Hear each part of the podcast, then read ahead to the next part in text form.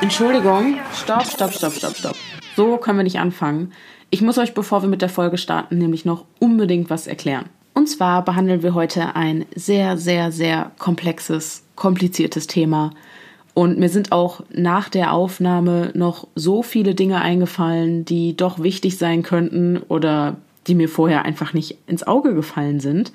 Und weil ich euch das alles nicht vorenthalten will, habe ich mir überlegt, dass Zukunftsdenise in dieser Folge so einige Auftritte haben wird.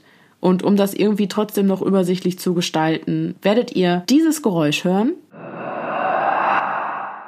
Und anschließend hört ihr dann eben mich, Zukunftsdenise, die euch eben noch die zusätzlichen Informationen gibt. Und danach geht's dann ganz normal weiter. Ich hoffe, ihr lasst euch davon nicht stören. Ich wünsche euch trotzdem jetzt schon mal ganz, ganz, ganz, ganz viel Spaß bei der Folge. Wir hören uns auf jeden Fall später wieder und ich würde sagen, wir starten.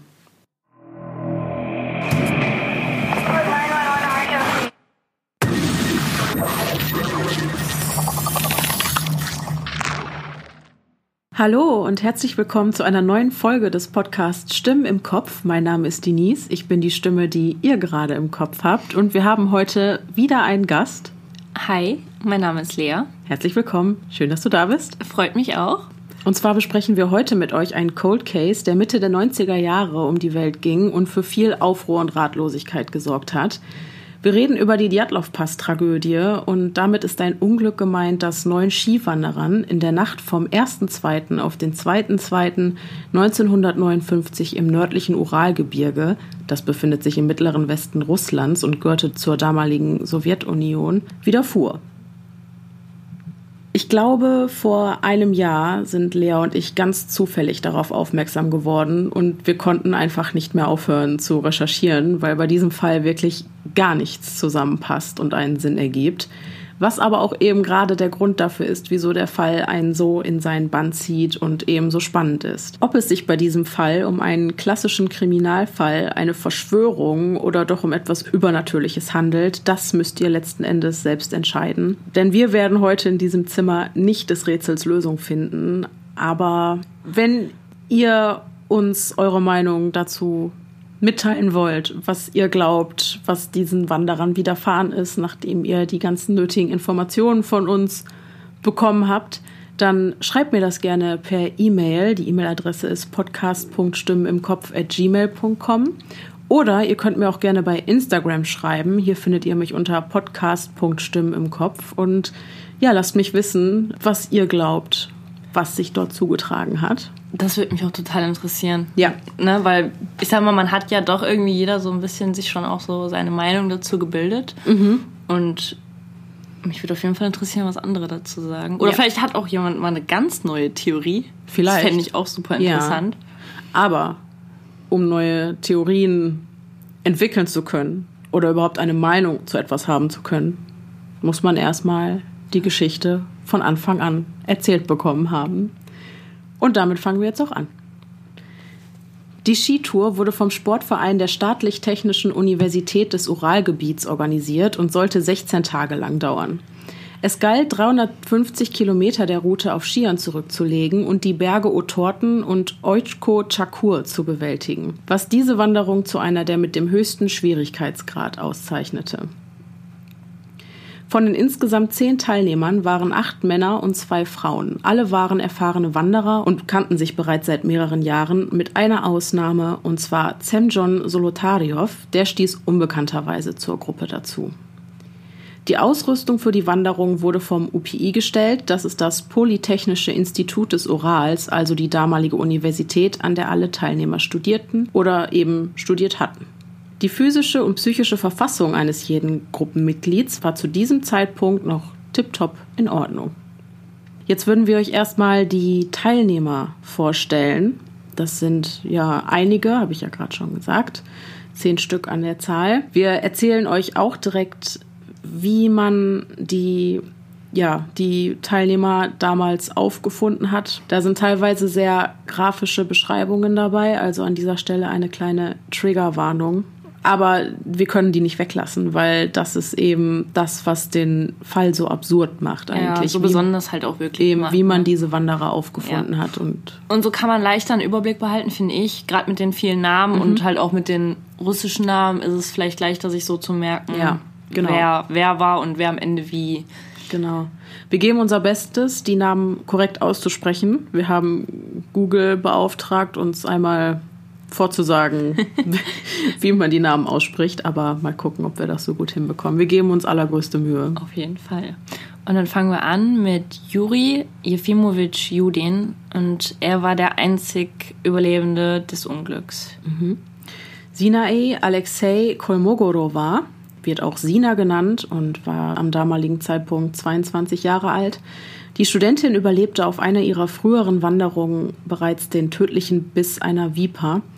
Bei ihrer späteren Autopsie wurde eine massive Hirnblutung, ein Hämatothorax, Hautabschürfungen im Gesicht, an den Händen und in der Lendengegend festgestellt. In ihrem Obduktionsbericht steht, dass die Todesursache ein gewaltsamer Unfall war, da so massive Verletzungen nur durch einen Sturz mit anschließendem harten Aufprall erklärt werden können. Ich würde kurz einmal erklären, was ein Hämatothorax ist. Und zwar handelt es sich dabei einfach nur um eine massive Einblutung halt in den Brustkorb, wodurch Lunge und Herz verdrängt werden und das führt unbehandelt natürlich zum Tod. Dann haben wir Rustem Wladimirovich Slowodin, zum Zeitpunkt des Unglücks 23 Jahre alt, wurde mit Schürfwunden und Schwellungen im Gesicht nur wenige Meter von Kolmogorov und Djatlov entfernt gefunden. Zudem wies er Verletzungen am rechten Unterarm und am linken Unterschenkel auf. Alexejewitsch Djatlov. Er war damals 23 Jahre alt und er war der Anführer der Gruppe. Er galt als ernst und besonnen und er wurde einige Wochen nach Aufbruch mit zahlreichen Schürfwunden und Blutergüssen nur wenige Meter von ihrem Zeltplatz entfernt gefunden. Georgi Krivanitschenka, 24 Jahre alt, hat nach seinem Studium in einer kerntechnischen Anlage gearbeitet, wo es im September 1957 zum drittgrößten Atomunfall in der Geschichte nach Tschernobyl und Fukushima kam. Sein Leichnam lag neben Draschonka auf dem Rücken liegend mit einer dünnen Schneeschicht bedeckt. Auch er wies zahlreiche Schürfwunden und Blutergüsse auf. Unter anderem fehlte ihm die Nasenspitze und er hatte eine Brandverletzung am linken Unterschenkel. Am bizarrsten ist wohl, dass man in seinem Mund die Haut seines Mittelfingers fand. Juri Nikolajewitsch Draschonka.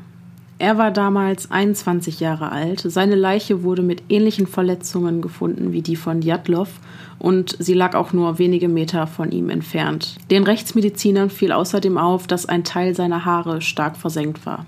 Nikolai Thibaut Brignol war einer der zuletzt gefundenen. Er hatte ein Polytrauma des Schädels und eine Hirnblutung. Bei ihm wurde ein Schlag auf den Kopf oder ein Sturz allerdings ausgeschlossen. Semjo Alexejewitsch Zolotaryov, den hatte die Lea ja gerade schon erwähnt, er wurde auch Sascha genannt und war mit seinen 38 Jahren mit Abstand der älteste aus der Gruppe und diente bis 1946 dem Militär, wo er den deutsch-sowjetischen Krieg überlebte. Sein späterer Tod wurde durch zahlreiche Rippenverletzungen und einer massiven Einblutung in die Brusthöhle verursacht. Seine Gesichtsknochen und sein Schädelbein waren teilweise freigelegt. Außerdem fehlten ihm beide Augäpfel. Alexander Sergejewitsch Kulewiow war stark verwest und wies Verletzungen an Knie und Kopf auf. Er hatte stellenweise freiliegende Gesichtsknochen und die vermutete Todesursache ist auch hier eine massive Einblutung in die Brusthöhle. Ludmila Alexandrowna Dubinina. Sie war damals 21 Jahre. Auch sie hatte in ihrer Vergangenheit schon einiges auf ihren Wandertouren erlebt. Und zwar wurde sie bereits versehentlich von einem Jäger angeschossen. Die Fotos, die während der Expedition entstanden, wurden von ihr gemacht. Ihr Tod ist wohl der absurdeste von allen. Man fand sie in kniender Position, Kopf und Oberkörper lehnten auf einem Stein und ihr fehlte nicht nur Weichteilgewebe des Gesichts, sondern auch beide Augäpfel und die Zunge, die vollständig und samt Mundboden entfernt wurde. Ihr Tod wurde durch einen mit großer Kraft ausgeführten Schlag auf dem Brustkorb herbeigeführt, der zu inneren Blutungen und Rippenbrüchen führte. Und mit großer Kraft meine ich, dass diese Krafteinwirkung so groß war, dass sie mit der eines Autounfalls gleichzusetzen ist. Gut, jetzt habt ihr einen groben Einblick in das Geschehen bekommen. Und wir haben euch auch auf Instagram Fotos von dem Tatort hochgeladen. Aber auch hier nochmal eine kleine Triggerwarnung. Das sind halt echte Tatort echt, genau, echte Fotos von den Leichen. Überlegt euch, ob ihr euch das angucken wollt, um euch das, also das Ausmaß dieses Szenarios einfach besser vorstellen zu können. Da sind allerdings auch eben noch einige Fotos bei, die die Wanderer gemacht haben, bevor es zu diesem Unglück kam. Die könnt ihr euch dort auch gerne ansehen. Ich werde die auf jeden Fall so voneinander trennen, dass ihr nicht aus Versehen auf die Fotos stoßt, die ihr nicht unbedingt sehen wollt. Und wir haben euch da auch Karten hochgeladen, weil es eben doch so viele Verunglückte sind und dann kann man dem Geschehen ein bisschen besser folgen. Ja. Genau, wer wurde wo gefunden und so weiter. Ich würde aber jetzt erstmal den Verlauf der Wanderung schildern. Ja. Und dann reden wir weiter darüber, was passiert ist. Am 23.01.1959 brachen die zehn Wanderer auf. Sie fuhren die erste Etappe mit dem Zug und anschließend per Anhalter, bis sie am 26.01.1959 bewaldetes Gebiet erreichten. Die Gruppe verbrachte eine Nacht im Wohnheim der ansässigen Waldarbeiter. Am Morgen des 27.01.1959 fuhren sie auf Schieren zu einer Bergwerkssiedlung, wo sie ihr Lager aufschlugen. In der Nacht auf den 28.01. erkrankte Juri Jefimowitsch Judin, sodass er die Wanderung bereits am sechsten Tag abbrechen musste. Fotos, die wir euch halt auch bei Instagram hochgeladen haben, zeigen seinen Abschied von der Gruppe am Nachmittag. Ganz kurz, ich finde, da sieht man auch wirklich noch mal wie ausgelassen die alle waren, oder? Ja, und das sieht man auf den Fotos wirklich. Glücklich ja, und die ne? hatten Spaß, die ja. waren jung und hatten ja waren guter Bock, Dinge ja, und hatten Bock auf ein Abenteuer. Ne? Ja, ja. Ja, bis zu diesem Zeitpunkt schien alles, bis auf Judins gesundheitliche Beschwerden, in bester Ordnung zu sein. Judin kehrte allein zur Waldarbeitersiedlung zurück und die anderen setzten ihre Wanderung fort. Diatlov plante, Anfang Februar den Berg Otorten zu erreichen und am 14.02. in der Siedlung Vichai einzutreffen. Von dort aus wollte sich die Gruppe per Telegramm beim UPI melden. Alles, was sich von nun an abspielte, konnte nur aufgrund der Tagebücher rekonstruiert werden, da es für das weitere Geschehen weder Zeugen noch Beweise gibt. Üblicherweise werden vor dem Antritt einer so großen Expedition die Routenpläne beim lokalen Skiverband eingereicht. Diese Pläne sind jedoch entweder verloren gegangen oder von Djatlov nie eingereicht worden. Flussaufwärts wanderte die Gruppe, bis sie am 31.01. das Gebirge erreichten. Djatlov wollte den Gebirgspass noch am selben Tag überqueren. Die Überquerung mussten die Wanderer jedoch aufgrund starker Winde frühzeitig abbrechen und ihr Lager am Fuß des Cholatsjache aufschlagen. Am selben Tag schrieb Djatlov in sein Tagebuch Langsam entfernen wir uns vom Fluss. Ein sanfter Anstieg. Die Fichten werden von einem schütteren Birkenwald abgelöst. Dann die Waldgrenze. Haarschnee. Kahle Gegend. Wir müssen ein Nachtlager suchen. Wir steigen südwärts ab, ins Auspicia-Tal. Das bedeutet Tal des Flusses. Das ist wohl die schneereichste Stelle. Erschöpft erreichten wir das Nachtlager. Es gibt wenig Brennholz. Das Feuer machen wir auf Holzstämmen. Keiner hat Lust, eine Grube zu graben. Abendessen im Zelt. Hier ist es warm. 100 Meter abseits vom Fluss baute die Gruppe einen Vorratsspeicher für Lebensmittel und Ausrüstung, um auf dem Rückweg ihre Vorräte auffüllen zu können. Am Nachmittag des 1.2.1959 starteten sie einen erneuten Versuch, den 3,5 Kilometer langen Gebirgspass zu überqueren. Nach ziemlich genau der Hälfte schlug die Gruppe ihr Zelt dieses Mal am Hang des Kolasjachel auf. Warum die Gruppe oder Djatlov entschied, die Überquerung nach der Hälfte zu pausieren, bleibt allerdings bis heute unklar. Um 15 Uhr knipste Ludmilla Alexandrowna Dubinina die letzten Fotos. Der genaue Zeitpunkt des Unglücks bleibt bis heute umstritten. Klar ist nur, dass neun junge Menschen irgendwann zwischen 15.30 Uhr und 18 Uhr den Kampf um ihr eigenes Überleben verloren haben.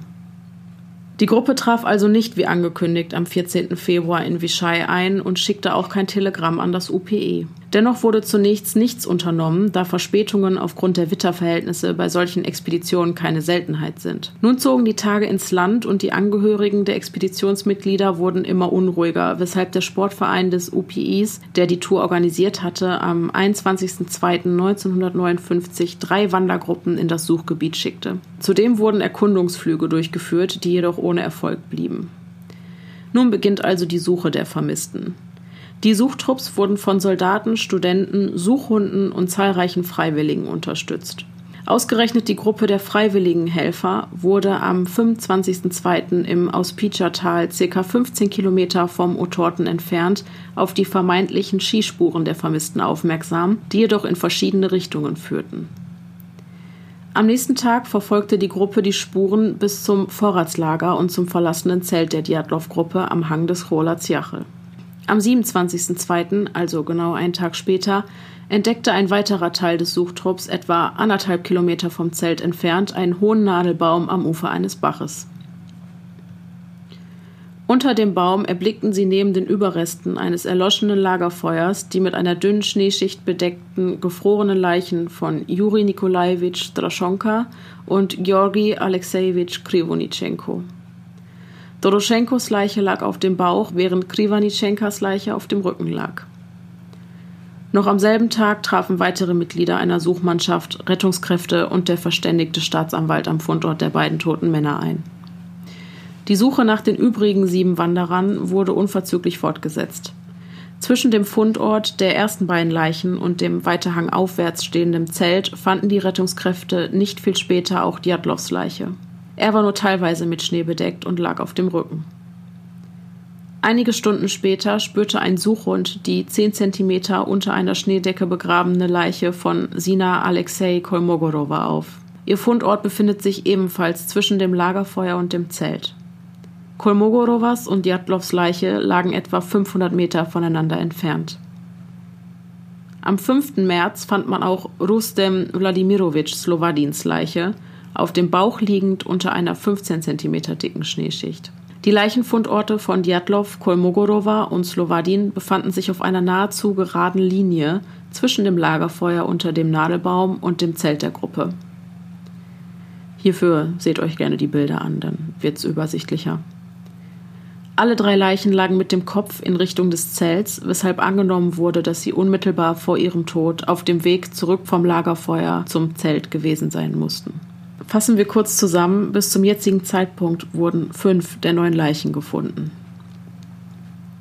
Zwei Monate lang blieb die weitere Suche ohne Erfolg. Erst am 4. Mai 1959 wurden die übrigen vier Leichen von Ludmila Alexandrovna Dubinina, Alexander Sergejewitsch Koleviov, Semjon Alexejewitsch Solotaryov und Nikolai Wladimirowitsch Thibaut Bignol nahe beieinander unter einer vier Meter hohen Schneedecke in einer Schlucht gefunden, die sich circa 50 Meter südwestlich vom Lagerfeuer befand. Dubininas Leiche wurde in kniender Position aus dem Schnee gegraben. Mit Brust und Gesicht lag sie auf einem Stein. Auch hiervon gibt es ein Foto. Das ist aber nichts für schwache Nerven. Und hier sind wir auch schon ich hatte ja bereits angekündigt, dass wir in dieser Folge mehrere Reisen zurück in die Zukunft machen werden. Und bevor ich etwas genauer auf den Obduktionsbericht eingehe, wollte ich euch die Lageverhältnisse der Wanderer nochmal etwas mehr veranschaulichen. Einfach für diejenigen, die die Bilder gerade nicht zur Hand haben. Und zwar steht das Zelt der Gruppe ja am Hang des Berges. Und wenn ihr jetzt vor diesem Zelt steht und anderthalb Kilometer weiter hangabwärts lauft, dann kommt ihr eben zu dem Nadelbaum, wo die Reste des Lagerfeuers und eben auch die ersten beiden Leichen gefunden wurden. Auf der Strecke zwischen Zelt und dem Baum lagen eben die übrigen drei der ersten Gruppe.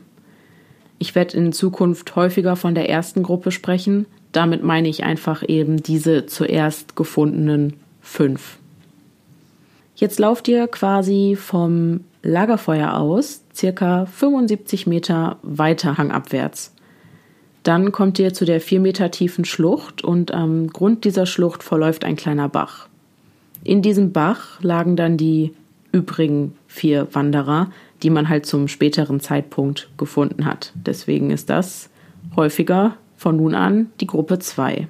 Ich möchte an dieser Stelle schon mal kurz vorwegnehmen, dass an dem Nadelbaum, wo drunter die ersten beiden Leichen und das Lagerfeuer gefunden wurden, bis in fünf Metern Höhe die Äste stark beschädigt waren und man an den abgebrochenen Ästen Haut- und Muskelfasergewebe gefunden hat. Das ist nämlich von großer Bedeutung, wenn ich jetzt auf die Obduktionsberichte und damit eben auch nochmal auf die Verletzungen der Wanderer eingehe. Und ja, der Obduktionsbericht der ersten Gruppe ergab, dass alle fünf Wanderer sechs bis acht Stunden nach ihrer letzten Mahlzeit verstorben sind. Alle fünf waren für die Witterungsverhältnisse sehr leicht bekleidet, teilweise keine Socken oder eben nur einen oder nur einen Schuh. Und alle fünf wiesen zahlreiche Schürfwunden, Prellungen und Hämatome am ganzen Körper auf. Und hier komme ich nochmal auf den Baum zurück. Mir persönlich sieht es danach aus, als hätten alle fünf versucht, sich irgendwie irgendwo vor auf diesen Baum zu flüchten, weil man eben da auch schon die Muskelgewebsfasern gefunden hat. Und woher soll man sonst so tiefe und zahlreiche Schürfwunden bekommen? Das macht einfach Sinn, dass die sich bei dem Versuch, sich auf den Baum zu flüchten, eben so schwer verletzt haben. Bei vier der fünf Wanderern war die Todesursache ein Erfrierungstod. Nur bei Kolmogorova, ihr Tod wurde aufgrund eines gewaltsamen Unfalls, so steht es im Bericht, erklärt. Und ähm, ja, es wird davon ausgegangen, dass sie gestürzt sein muss, da sie eben starke innere Blutungen und auch eine Hirnblutung hatte, die letzten Endes zum Tod geführt haben. Und auch das, finde ich, passt eben wieder dazu, wenn man jetzt davon ausgeht, dass die eben versucht haben, auf den Baum zu klettern. Vielleicht ist sie aus fünf Metern Höhe runtergestürzt und ja, hat sich dabei eben so schwer verletzt, dass sie letzten Endes an diesen Verletzungen eben verstorben ist. Slowadiens Leiche wies außerdem einen sechs Zentimeter langen Riss am linken Schläfenbein auf.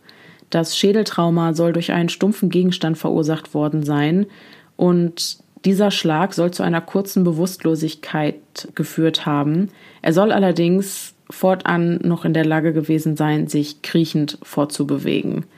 Allerdings führte diese Bewusstlosigkeit zu einem schnelleren Erfrierungstod. Krivonitschenkos Leiche wurde ja neben der von Draschonka am Lagerfeuer gefunden und neben der bizarren Tatsache, die Lea schon erwähnt hatte, dass Haut seines Mittelfingers in seinem Mund gefunden wurde, fehlte ihm die Nasenspitze und er wies eine massive Verbrennung am linken Unterschenkel auf.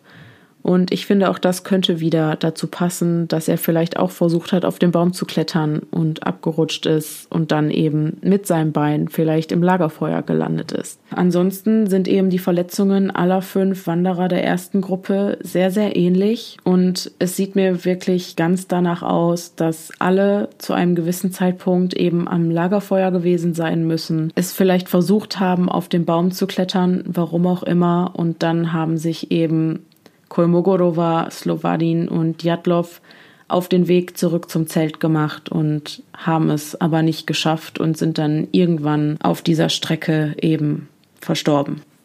Ich weiß es natürlich auch nicht, das steht auch nirgendwo, aber das sind einfach die Gedanken, die ich mir so dazu gemacht habe. Und ich weiß nicht, ich finde die Idee, dass die Wanderer den Baum vielleicht als eine Art Aussichtsplattform nutzen wollten, weil sie vielleicht die Orientierung verloren haben, gar nicht so abwegig. Aber zu den Theorien kommen wir ja später. Hier will ich jetzt auch nichts weiter vorwegnehmen. Jetzt aber weiter mit den Obduktionsberichten der zweiten Gruppe.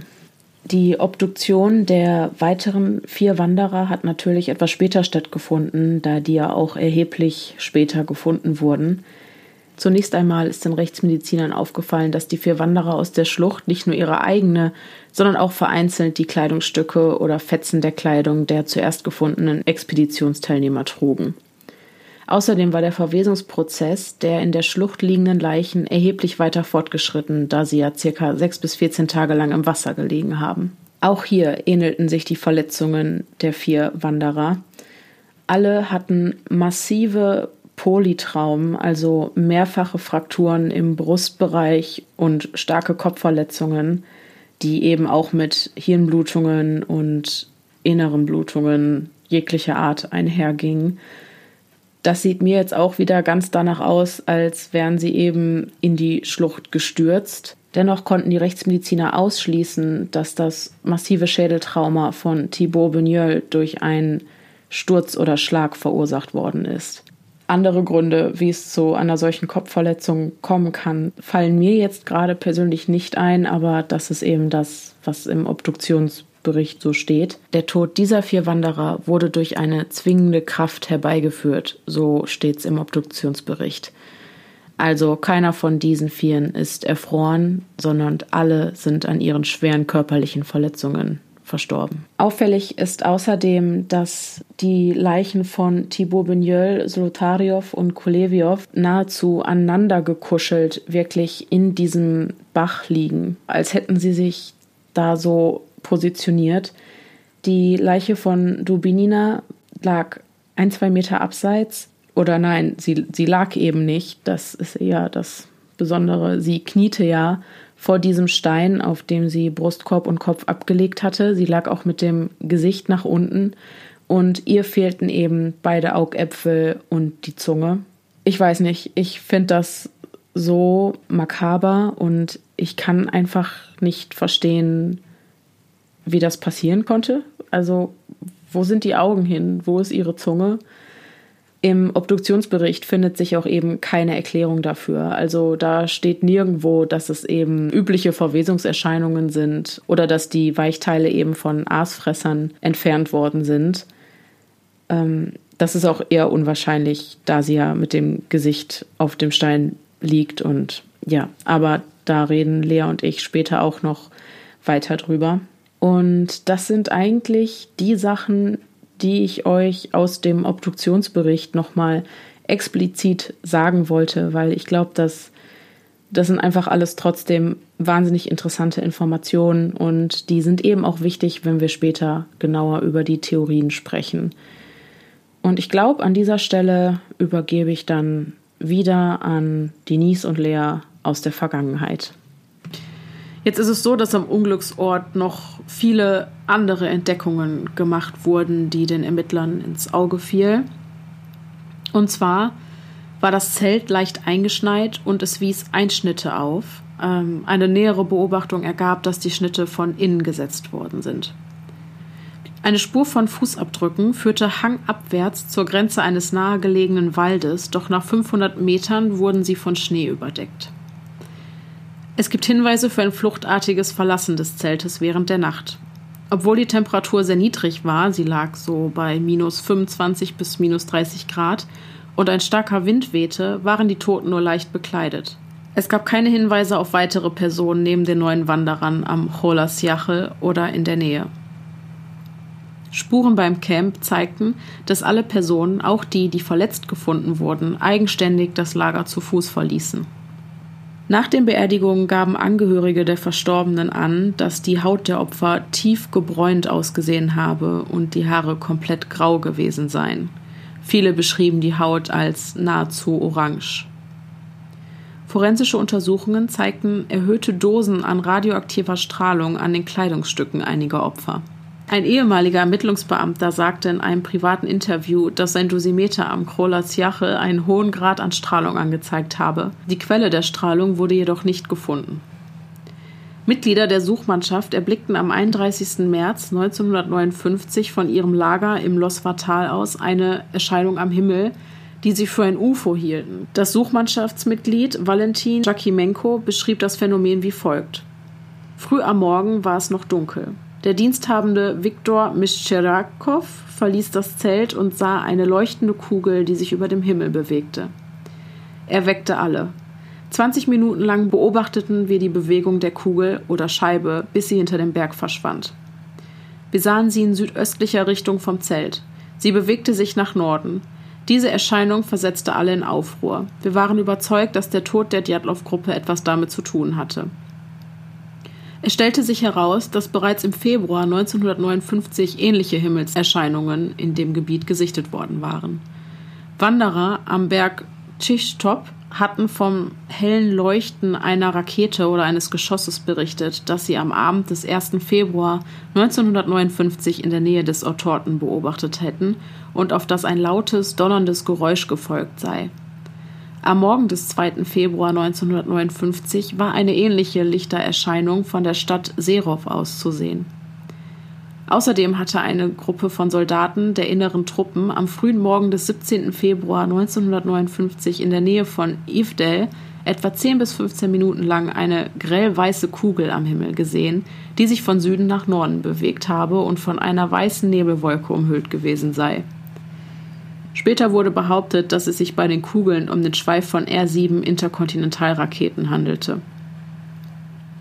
Das Volk der Manzen berichtete auch von neun toten Männern ihres Volkes an eben demselben Berg vor ca. 200 Jahren sowie über häufig wiederkehrende Leuchtkugeln seit langer Zeit.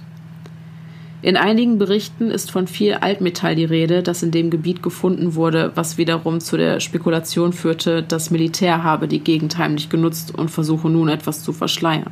Eigentlich sind wir damit schon fast bei den Theorien. Genau, das war jetzt viel Input. Ja. Und wir haben ein paar Sachen jetzt auch doppelt genannt und ein paar Sachen werden jetzt auch nochmal in den Theorien genauer erklärt. Aber ich glaube, das ist bei einem so komplexen Fall, das kann nicht schaden. Doppelt hält besser. Genau, ich glaube, ich habe es mir auch, also bis ich überhaupt erstmal durchgeblickt habe, wer wer ist, wie viele Namen. Mhm. Man muss sagen, die Bilder sind nicht schön, aber sie helfen, um einen gewissen Überblick zu bekommen. Gerade die Karte fand ich sehr hilfreich, Ja. um wirklich nochmal zu sehen, okay, wer lag wo und Mhm. wie war überhaupt die Lage des Zeltlagers zum Wald und ähm, ja, die Entfernungen. Ja, Sollte man sich auf jeden Fall doch mal angucken, Genau. sonst, sonst wird es echt schnell kompliziert. ja. Ja, und du hast uns Theorien mitgebracht. Ja, ein paar. Ich habe ein paar raus. Mhm. Es gibt unzählige. Es gibt so viele. Es ist wirklich unglaublich, was die Menschheit sich so zusammengesponnen hat.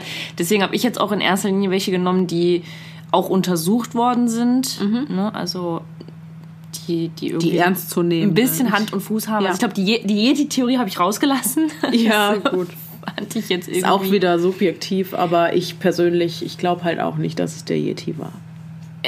Ja. Andererseits habe ich auch die UFO-Theorie mitgebracht. Und wenn ich jetzt gerade sage, ich glaube nicht an die Yeti-Theorie und äh, Wobei ich muss sagen, ich habe ja gerade schon vorgelesen, wie viele U vermeintliche UFO-Sichtungen es in diesem Zeitraum gab. Ja. Deswegen, ich finde, allein da es so viele Augenzeugen gibt, hat die Theorie für mich auch irgendwie Hand und Fuß. Genau, und es wurde ja auch, viele werden vielleicht sagen, die den Fall kennen.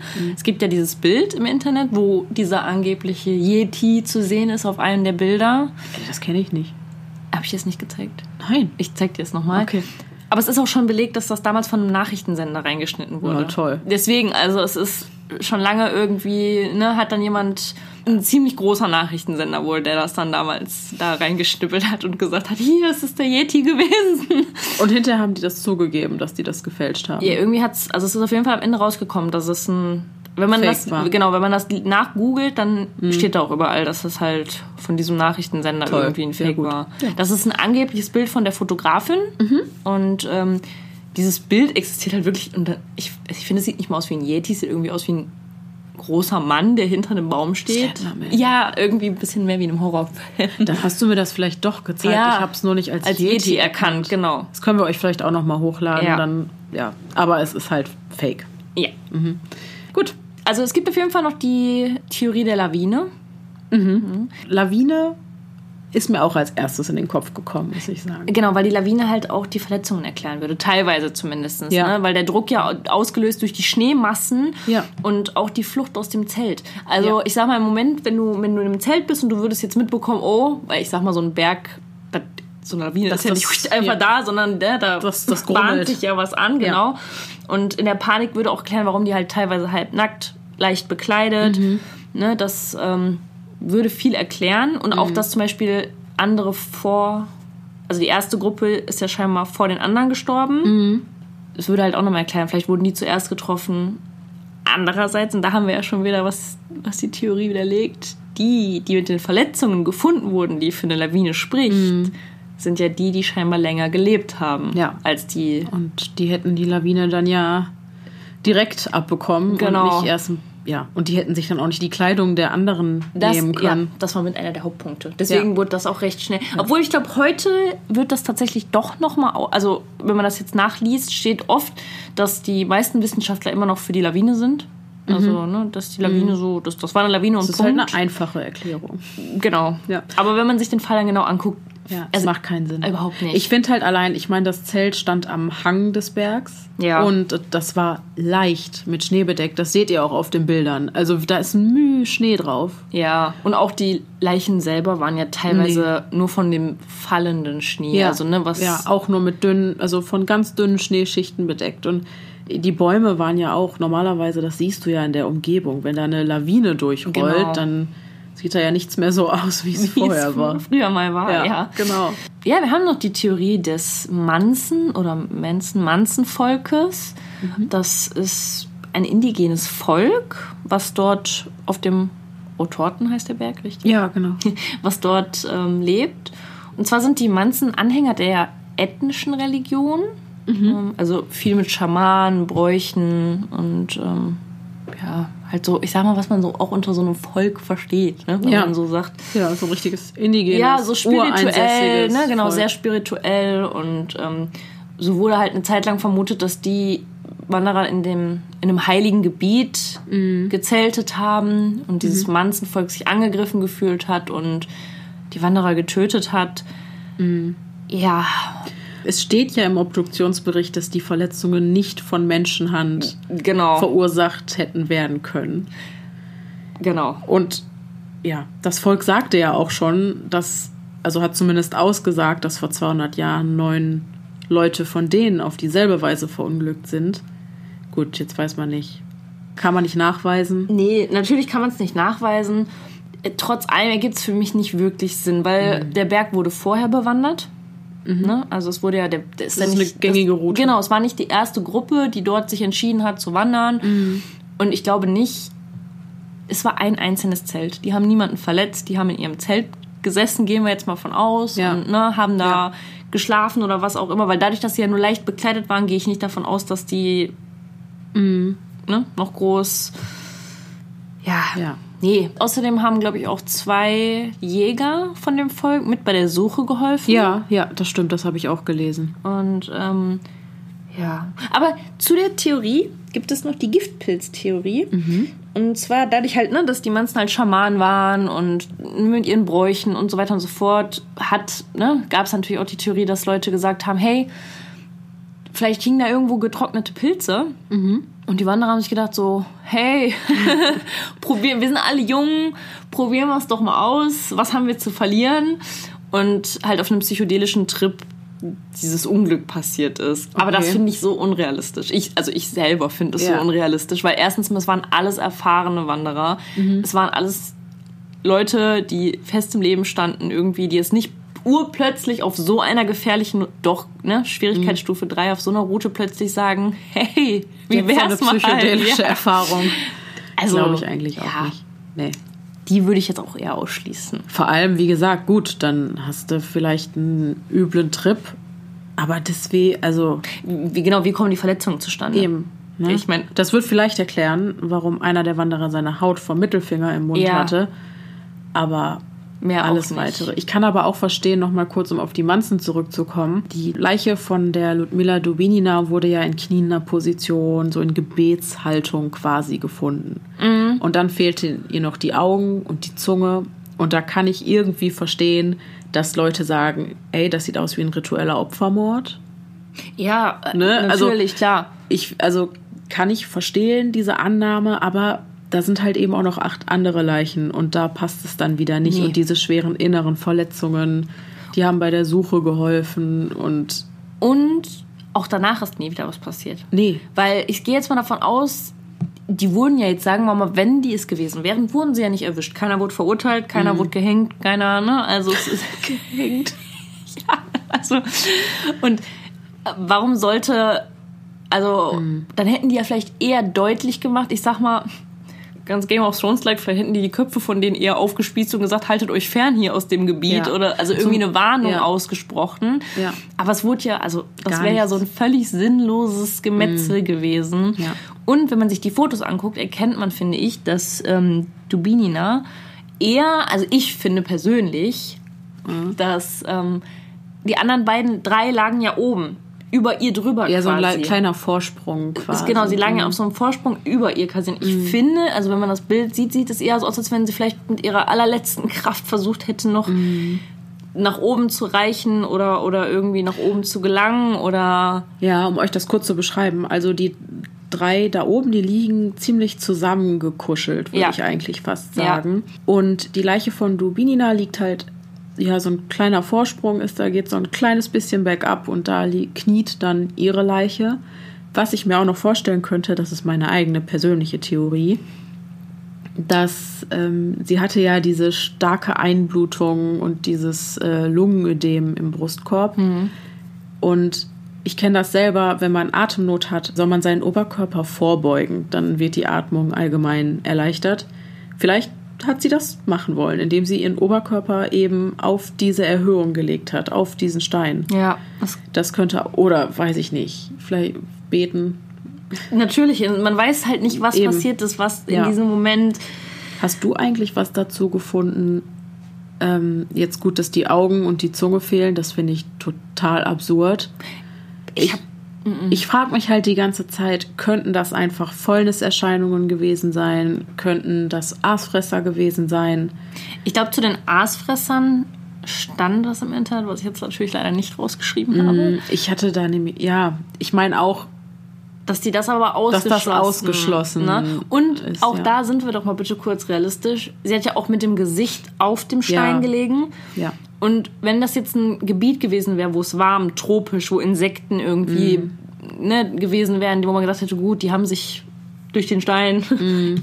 durchgefuttert irgendwie, aber bei minus 25 Grad, da gibt es vielleicht nicht viel außer Bären, Wölfe, Ja, sagen wir mal, Greifvögel. Grei, genau, Greifvögel, aber wenn sie ja mit dem Kopf nach unten gelegen hat, ich glaube nicht, dass die sie umgedreht haben, Zunge und Augen rausgepickt haben und sie wieder zurückgedreht haben. nee, das glaube ich auch Und ich nicht. glaube, ein größeres Tier, also sprich jetzt ein Wolf oder ein Bär, der Das hätte, anders aus.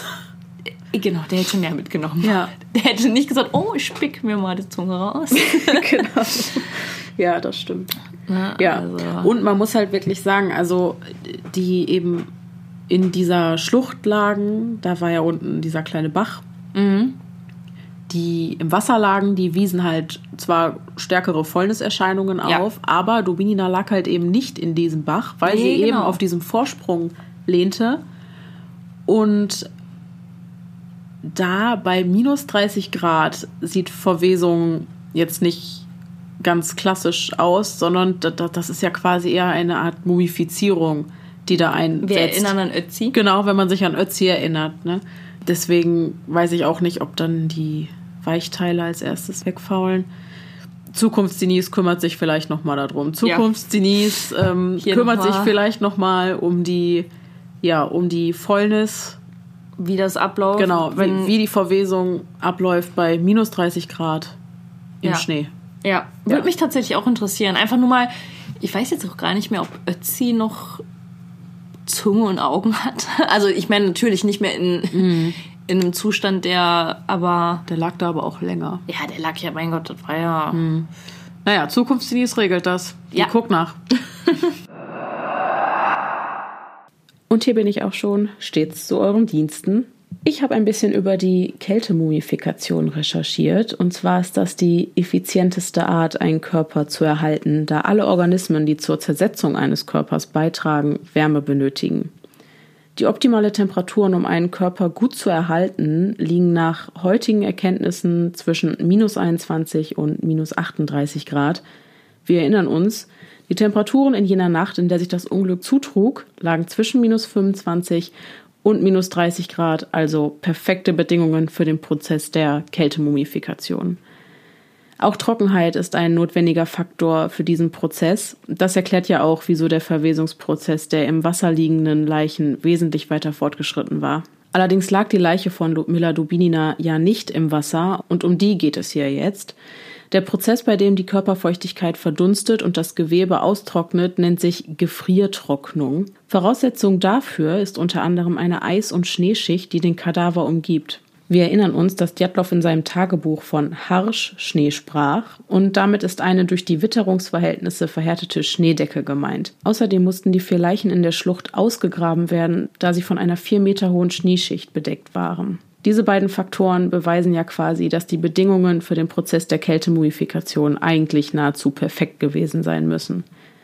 Jetzt aber zurück zu der Frage, wo Dubininas Augen und Zunge abgeblieben sind.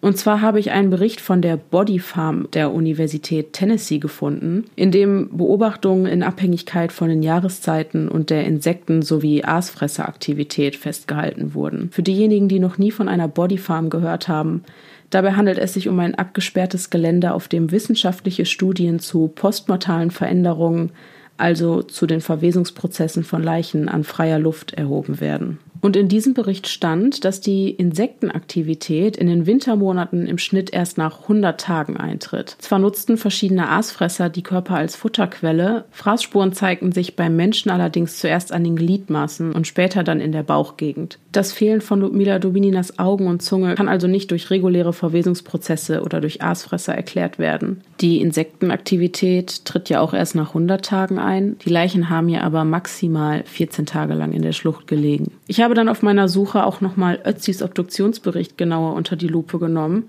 Ihm fehlten ebenfalls beide Augen, das ist A auf den Bildern zu sehen, und B konnten die Forscher seine Augenfarbe nur durch eine DNA-Analyse ermitteln. An dieser Stelle muss jedoch klar differenziert werden, Ötzi lag über 5000 Jahre im Eis, Ludmilla Dubinina gerade mal 14 Tage. Mein Fazit ist jedenfalls, dass die Augen und Zunge sehr wahrscheinlich nicht durch postmortale natürliche Veränderungen entfernt worden sind. Eine alternative Erklärung für ihren Verbleib, außer dass sie mutwillig vor oder nach Todeseintritt entfernt wurden, habe ich allerdings auch nicht. Und an dieser Stelle melde ich mich wieder ab und es geht weiter mit den Theorien. Wir haben noch die UFO-Theorie. Ja. Mhm. Außerirdische, so kann man es ja auch nennen. Mhm. Davon sind halt viele ausgegangen, einfach wegen der beschriebenen Leuchtkugel. Mm, ne, wegen der Sichtung. Scheibe, wegen, und es gab halt zahlreiche Sichtungen. Ja. Wirklich, in dieser Nacht gab es zahlreiche, unabhängig voneinander. Ne? Mhm. Also Menschen, die sich nicht kannten, die auch zu dem Zeitpunkt noch nichts von dem Unglück wussten, haben davon berichtet. Und auch diese Verfärbung, diese bräunliche Verfärbung der Haut, mhm. ne, das war ja. Und die äh, Angehörigen haben ja beschrieben, dass die wirkten wie, als wären die sprunghaft gealtert.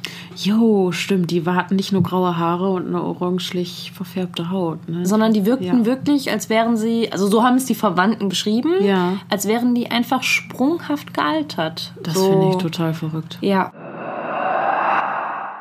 Und hier bin ich auch schon wieder mehr oder weniger zufällig, ist mir nämlich gerade eben, als ich bezüglich der Mumifizierung recherchiert habe, noch etwas aufgefallen. Und zwar bin ich dabei auf die Mumie von Rosalie Lombardo gestoßen. Das soll nämlich die schönste Mumie der Welt sein. Die Zwölfjährige verstarb 1920 an der spanischen Grippe und wurde vom Einbalsamierer Alfredo Salafia präpariert. Und das eben so gut, dass sie bis heute im Wesentlichen aussieht, als würde sie schlafen. Das Einzige, was mir aufgefallen ist, ist die orange-bräunliche Verfärbung ihrer Haut. Und da bin ich dann ein bisschen hellhörig geworden. Vielleicht ist das auch einfach etwas, was im Rahmen der Mumifikation passiert. Genaueres habe ich dazu leider nicht gefunden, aber auch Ötzi ist wirklich nahezu orange von der Hautfarbe her. Und zu diesem sprunghaften Altern, wir haben ja gerade schon über die Gefriertrocknung gesprochen. Und was passiert, wenn die Haut austrocknet? Sie kriegt Falten. Ötzi hatte ja auch so eine sehr faltige, ledrige Haut. Eventuell ist diese sprunghafte Alterung eben durch die Verwesungsprozesse in dieser extrem kalten, trockenen Gegend zu erklären. Was sich damit aber nicht erklären lässt, sind die grauen Haare. Da habe ich dann nämlich auch noch mal ein bisschen weiter recherchiert. Also auch die Rosalie Lombardo, diese Mumie, die hat wirklich ganz sattes braunes Haar. Da gibt es keine grauen Haare, gar nichts. Ötzi hatte keine Haare mehr. Oder, also ich meine, man hat ein Schamhaar gefunden. Das war aber auch nicht ergraut. Also ja, die Verfärbung der Haut und die Faltenbildung lässt sich vielleicht damit erklären, aber ergrautes Haar leider nicht. Und auch mit der radioaktiven Strahlung. Dadurch, mhm. dass ja keine Quelle gefunden wurde, mhm. dass man jetzt sagt, okay, damals da der Krieg und mhm. ne, irgendwie, aber es wurde ja keine Quelle ausgemacht, nirgendwo. Mhm. Und wo die Strahlung von hätte wo die, wo die Strahlung hätte von ausgehen können. Und wie, wie erklärt man sich Strahlung irgendwo her und ohne eine Ursache? Ja. Ja. Da muss ein UFO gewesen sein. Wahrscheinlich. Ich muss ja auch, also meine, das ist meine persönliche Lieblingstheorie. Die UFO-Theorie? Ja, Ja. muss ich, ja, ich glaube schon. Also ich, ich finde die auch gut und für mich hängt die total mit der militärischen zusammen. Also ich glaube, dass da sehr viel vertuscht wurde damals. Kommen wir direkt mal kurz zu der militärischen, um das so ein bisschen Ja. zusammengreifen zu können. Zusammengreifen zu können. Geht doch. Und ähm, also die Theorie gibt es halt auch, dass die auf einem Testgelände gelandet sind. Ich glaube, das hattest du sogar gerade irgendwie mal gesagt. 1959 tobte der Kalte Krieg der Sowjets. Und ähm, es wurden natürlich Waffenversuche gemacht. Ne? Also es wurden Raketen getestet und Ja.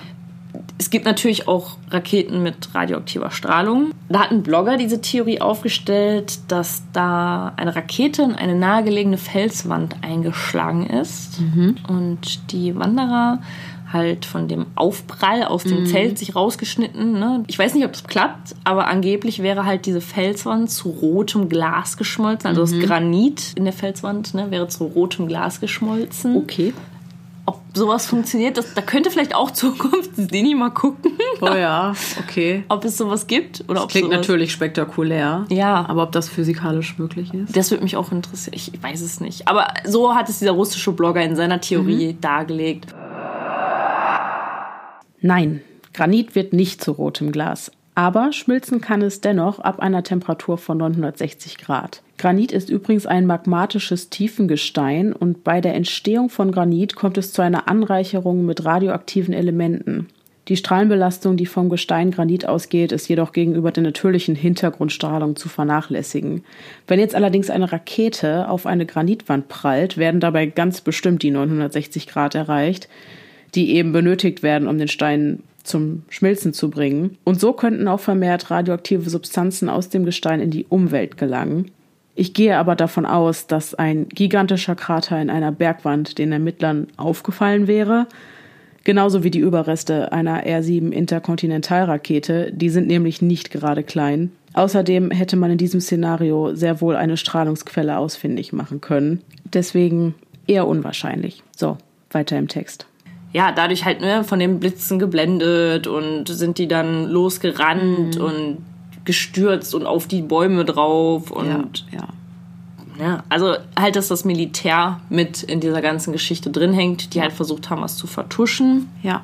Und ähm, dafür würde für mich sprechen halt, die Akten wurden ja unter strengem Verschluss gehalten nach dem Fall. Ja, da haben wir noch, das haben wir noch gar nicht gesagt. Nee, Ne? also es wurde wirklich absolut, eine absolute Geheimniskrämerei daraus gemacht. Das Gebiet wurde, für drei Jahre gesperrt. Das ganze Ja. Gebiet, dieses Ja. Wandergebiet. Dazu muss man sagen, also den Jadlov-Pass, den kann man heute ganz normal Ja. bewandern. Der ist nicht gesperrt und auch die radioaktive Strahlung muss sich dann ja verflüchtigt haben. Ja. Weil sonst hätte, dürfte man heute ja nicht einfach lang marschieren. ja, die wurde ja schon danach nicht mehr festgestellt. Nach dem Unglück ja schon nicht okay. mehr, ne?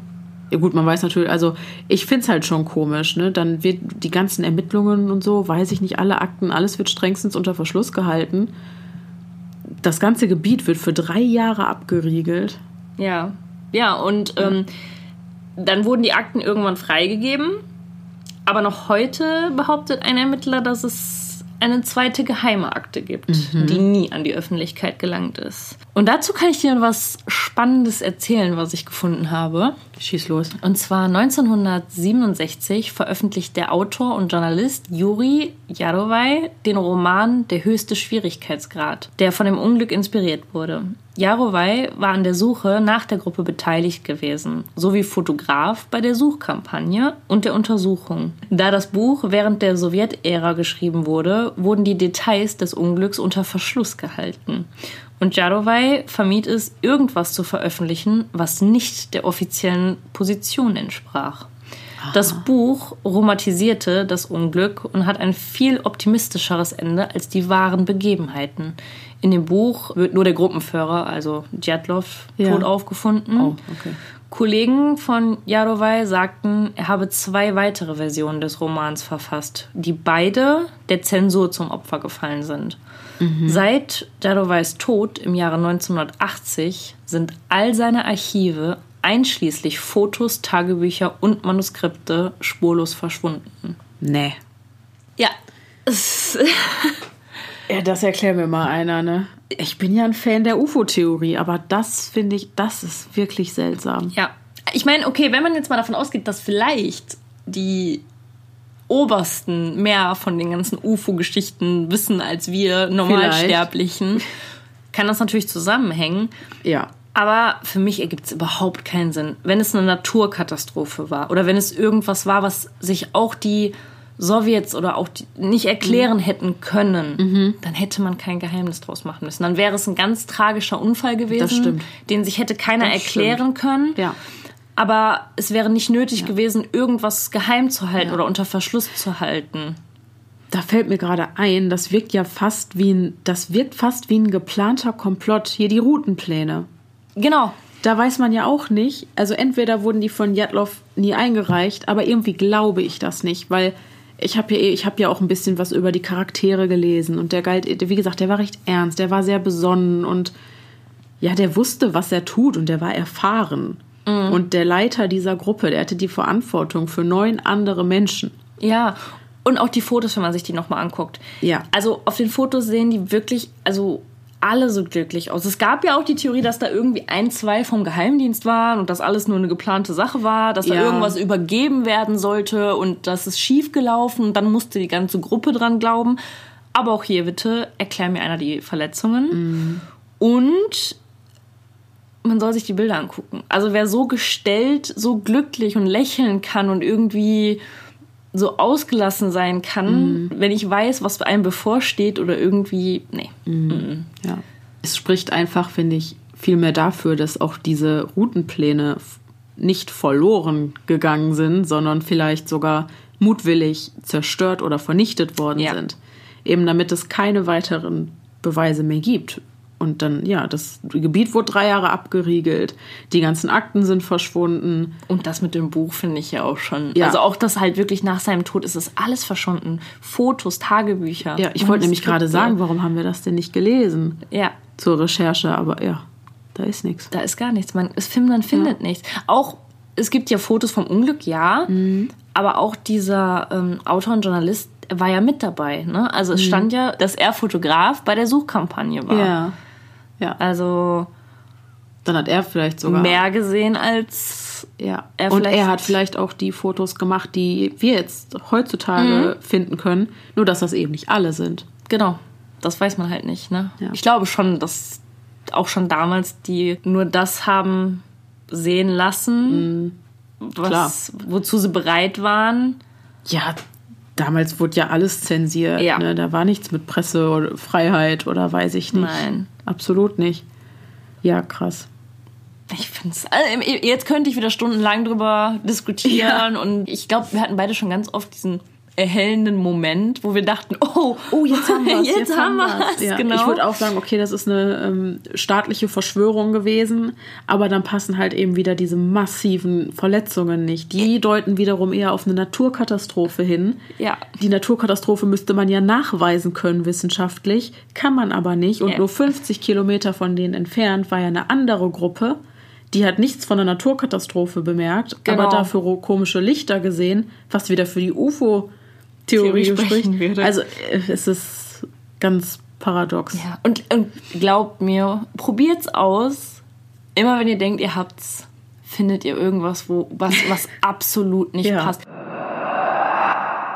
Wenn Vergangenheitslea und Vergangenheitsdenise jetzt schon bei hellen Momenten sind und dass einem ständig Dinge auffallen, die irgendwie dann doch wieder nicht passen.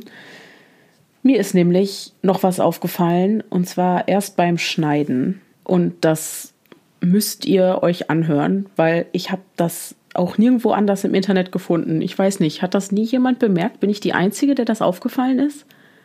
Das war so ein richtiger, so ein das war so mindblowing. Also, mir ist aufgefallen, dass die zweite Gruppe, die wurde ja, wie bereits erwähnt, zwei Monate nach der ersten, nämlich am 4. Mai 1959 gefunden. Wenn wir jetzt mal 14 Tage zurückrechnen, da die Leichen ja maximal 14 Tage im Wasser gelegen haben sollen, dann landen wir beim 20. April. Ne? 4. Mai minus 14 Tage macht 20. April.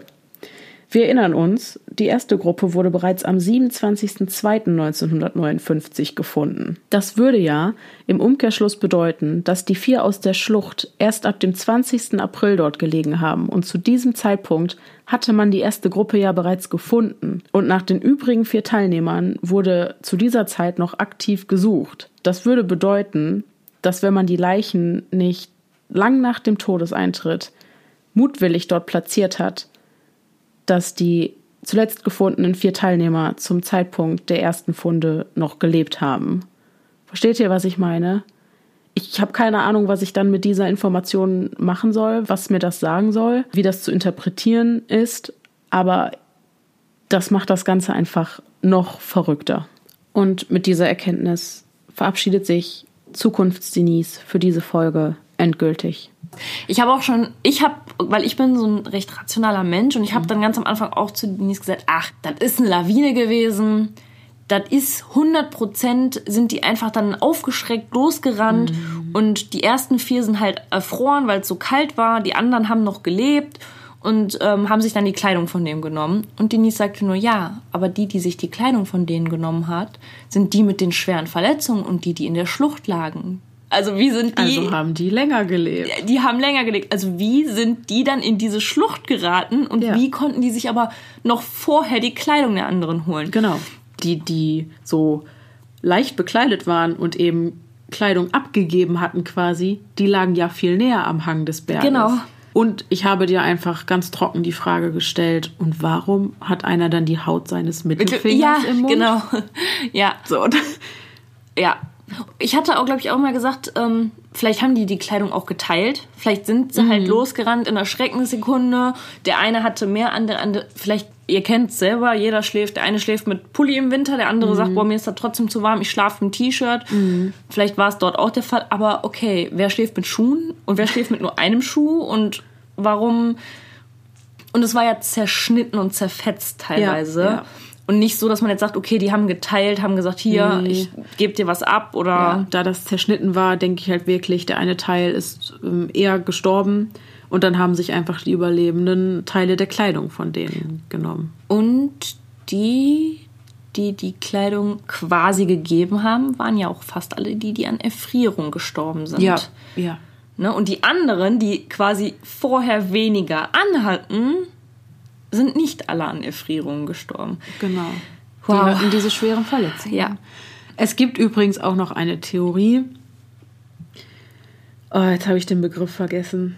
Ähm, und zwar dadurch, dass ähm, es da oben in den Bergen halt sehr windig ist, pfeift der Wind halt so durch die mhm. Berggipfel. Ich glaube, das kennen wir alle. Oder man hat, wenn man mal so wandern ja, war. Klar, oder ne, der Wind heult halt. Ja, genau. Und dabei sollen wohl gewisse Schallwellen entstehen, die Menschen wahnsinnig machen sollen. Hm, okay. Da habe ich mich natürlich direkt angesprochen gefühlt, weil ich bin hier für den Bildungsauftrag, was die Psychologie ja. betrifft, zuständig und habe dann recherchiert. Ich konnte allerdings nichts wirklich wissenschaftlich fundiertes dazu finden, ob es eben diese Winde gibt, deren Klang dich irre Wahnsinnig macht. machen soll, ja. Und ich finde auch da, wenn man sich jetzt an die Pilztheorie zurückerinnert, wo ja auch eine Form von Wahnsinn mhm. eine Rolle gespielt hätte, Wahnsinn macht an dieser Stelle für mich einfach keinen Sinn mehr, weil die Verletzungen. Genau, die Verletzungen. Das konnte ich relativ schnell für mich abhaken. Ich wollte nur noch erwähnen,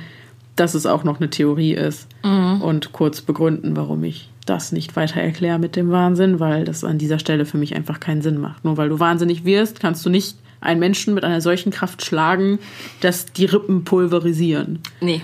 So, mhm. das macht für mich keinen Sinn. Ja. Ja, also wir könnten jetzt, glaube ich, noch. Ja, was ist deine Lieblingstheorie? Ich glaube tatsächlich auch die UFO-Theorie. Gekreuzt mit Militär. Ge gekreuzt mit Militär.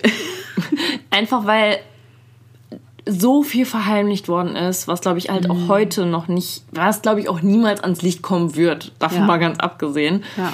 Das ist halt einer dieser Fälle, wir müssen damit leben.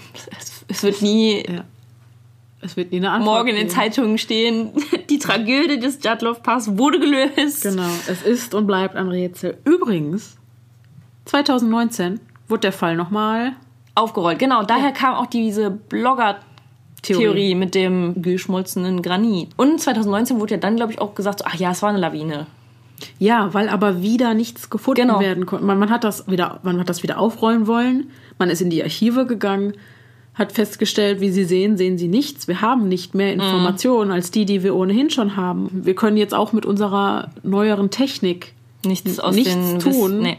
Tja, hättet ihr mal die Fotos, Tagebücher und Manuskripte von dem Journalisten Juri Jadowai ja, aufbewahrt. genau. Ja. Ja, aber ich glaube, das war es jetzt auch. Ich denke, das wird jetzt an, Sonst zu lang, ja. an ACTA gelegt und Ja. Ja. Also wie gesagt, mich interessiert absolut, was ihr dazu zu sagen habt. Auf jeden Fall. Schreibt mir bitte, bitte, bitte, was glaubt ihr, was es war? War es der Yeti? War es eine militärische Verschwörung? Ja. Oder haben wir eine Theorie, die ihr total interessant findet, vergessen? Ja. Das würde mich auch, vielleicht haben wir Oder habt ihr eine Erklärung für das alles? Vielleicht gibt es jemanden Vielleicht. Aber wie gesagt, denkt gut drüber nach, weil wir waren auch schon so nah an unserer perfekten Lösung, Mhm. die sich dann am Ende ja. in Rauch aufgelöst hat. ja. Und ich wünschte, wir hätten die erste Diskussion, die wir über das Thema hatten, aufgenommen. Ja, die wäre spannend. Weil wir, wir haben so viel überlegt und Ja. so, oh, Wahnsinn. Naja, gut. Und irgendwie, trotz allem, ich fand es beim allerersten Mal unheimlich befremdlich. Ich, ich weiß noch, ich bin nach Hause gefahren Mhm. von hier aus und es war dunkel. Und ich habe mich so unwohl gefühlt, Ja, weil ein ganz komisches Gefühl. dabei. mittlerweile geht's, weil ich mich mit dem Fall halt echt intensiv befasst habe Ja. und ne, irgendwie, aber die, das erste Mal fand ich es einfach nur so unheimlich, dass, dass neun so junge Menschen Mhm. auf so tragische Weise zu Tode gekommen sind und es Mhm. einfach keine vernünftige Erklärung gibt. Also keine Erklärung, die mir und meinem rationalen Menschenverstand jetzt sagt, okay, so kann es passiert sein und Ja. tragisch, aber ist leider so passiert. Und überleg mal, der Juri Fimowitsch Judin, der übrigens noch ein langes Leben geführt hat, das ist ja derjenige, der überlebt hat, weil er frühzeitig abbrechen muss, musste, was das für den für ein Gefühl Ja. sein muss. Ne? Ja, man kann wirklich sagen, Glück im Unglück, weil er, Ja. er hat leider ja durch seine Verletzungen konnte er nicht weiter Mhm. und wird sich aber immer fragen, was wäre, wenn. Ja. Dann wäre er schlauer, als wir es heute sind. Oder vielleicht auch tot. Sehr wahrscheinlich. Ja. Okay. Gut, schreibt mir eure Meinungen, eure Ideen, eure Theorien. Podcast.stimmen im Kopf at gmail.com oder podcast.stimmen im Kopf bei Instagram. Und dann hoffe ich, hören wir uns in der nächsten Folge. Tschüss! Bis dahin, macht's gut, bleibt sicher. Es ist gefährlich da draußen.